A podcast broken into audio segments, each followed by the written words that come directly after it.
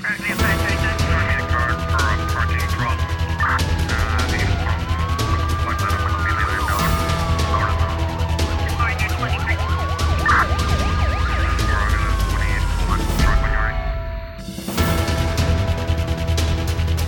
A Polícia Judiciária deteve entre os dias 10 e 12 deste mês dois homens suspeitos da prática de crimes de VBG e agressão sexual de menor em São Vicente.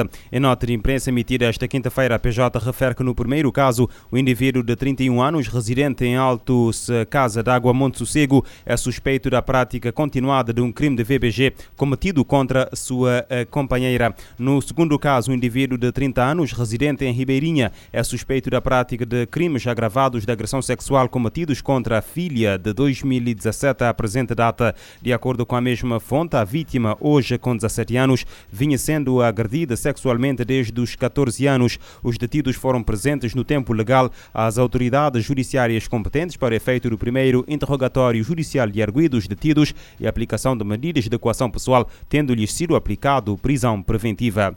Na cidade da Praia, o tribunal decretou prisão preventiva ao homem detido na quarta-feira suspeito da prática de um crime de agressão sexual de criança com penetração ocorrido no passado mês de junho contra uma menor de 15 anos. O indivíduo de 22 anos foi detido pela Polícia Judiciária em cumprimento de um uh, mandado do Ministério Público. A informação foi confirmada esta quinta-feira através de um comunicado pela PJ. O, o detido, residente em Vila Nova, Praia, foi presente no mesmo dia ao Tribunal da Comarca da Praia para efeito do primeiro interrogatório judicial de arguido de tiro e aplicação de medidas de equação pessoal, tendo-lhe sido aplicado prisão preventiva.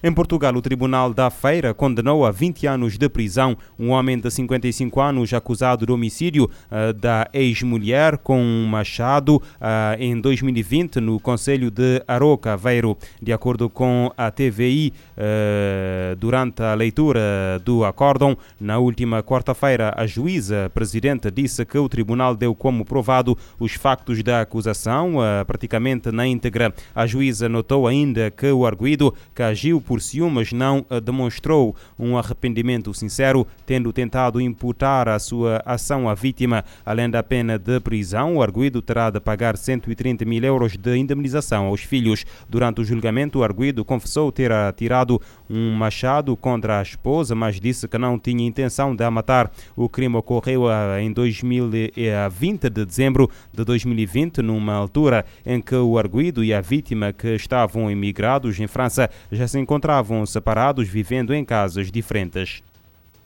O Brasil registrou uma queda de 4,7% nos assassínios nos eh, primeiros nove meses do ano, face ao mesmo período de 2020, segundo o Índice Nacional de Homicídios, criado pelo portal de notícias brasileiro G1. Os dados recolhidos junto a órgãos oficiais dos 27 estados brasileiros apontaram que houve 30.954 assassínios no país sul-americano nos primeiros nove meses deste ano, 1.517 mortos, a menos que no mesmo uh, período de 2020. Uh, eh, estão contabilizados no número as vítimas de homicídios dolosos, latrocínios e lesões corporais seguidas de morte. As informações recolhidas pelo G1 com o Núcleo de Estudos da Violência da Universidade de São Paulo e o Fórum Brasileiro da Segurança Pública alertaram, porém, que em agosto e setembro o número de homicídios foi maior que no ano passado. Os dados indicaram que o Estado brasileiro de Amazonas registrou a maior subida nos assassínios em 2020,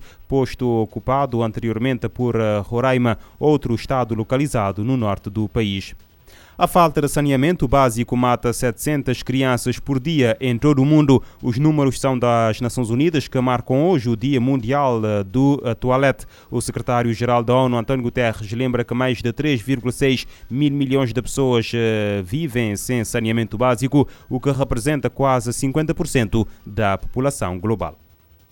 As Nações Unidas marcam o Dia Mundial do Toalete nesta sexta-feira. Este ano, uma campanha da ONU reforça a importância dos sistemas de saneamento, muitas vezes negligenciados e subfinanciados. As consequências da má administração são perigosas, como destaca o secretário-geral Antônio Guterres. Ele lembra que mais de 3,6 bilhões de pessoas vivem sem saneamento básico, o que representa quase 50% da população global. Guterres afirmou que a cada um dólar investido em infraestrutura, traz uma economia de 5 dólares em custos de saúde pública, além de melhorias na educação e geração de empregos. Segundo a ONU, a falta de recursos dedicados à cadeia de saneamento básico gera impactos negativos na saúde, no meio ambiente e no desenvolvimento econômico. Globalmente, cerca de 2 bilhões de pessoas consomem água contaminada. Todos os dias, aproximadamente 700 crianças morrem de doenças como diarreia e outras infecções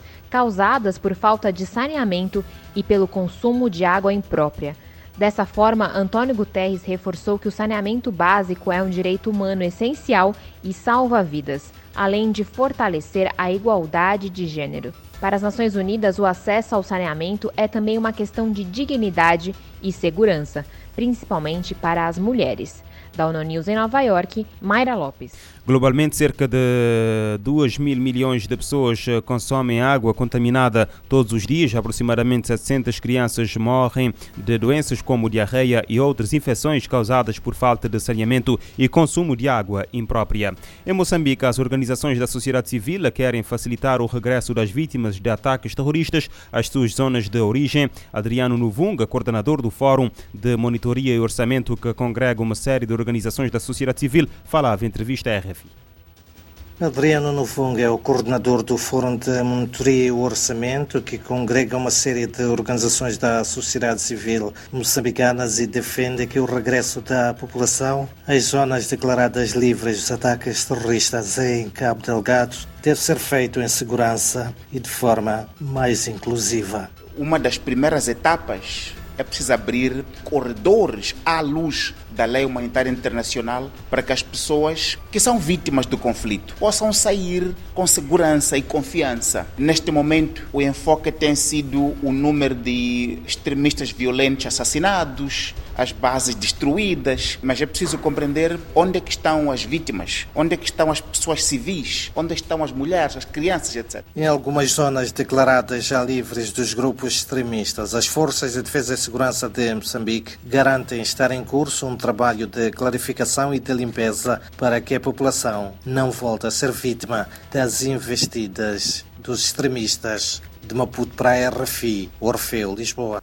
A província de Cabo Delgado, rica em gás natural, tem sido atacada nos últimos quatro anos por rebeldes armados, sendo alguns ataques reclamados pelo grupo extremista Estado Islâmico. O conflito já provocou mais de 3.100 mortos e mais de 817 mil deslocados desde o verão passado, que uma ofensiva das tropas do governo moçambicano, que conta com o apoio do Ruanda e da Comunidade de Desenvolvimento da África Austral, permitiu uma maior segurança da região. A cooperação entre estes países permitiu recuperar várias zonas onde existia a presença de rebeldes, nomeadamente na vila de Mocimbo da Praia, que estava ocupada desde agosto de 2020.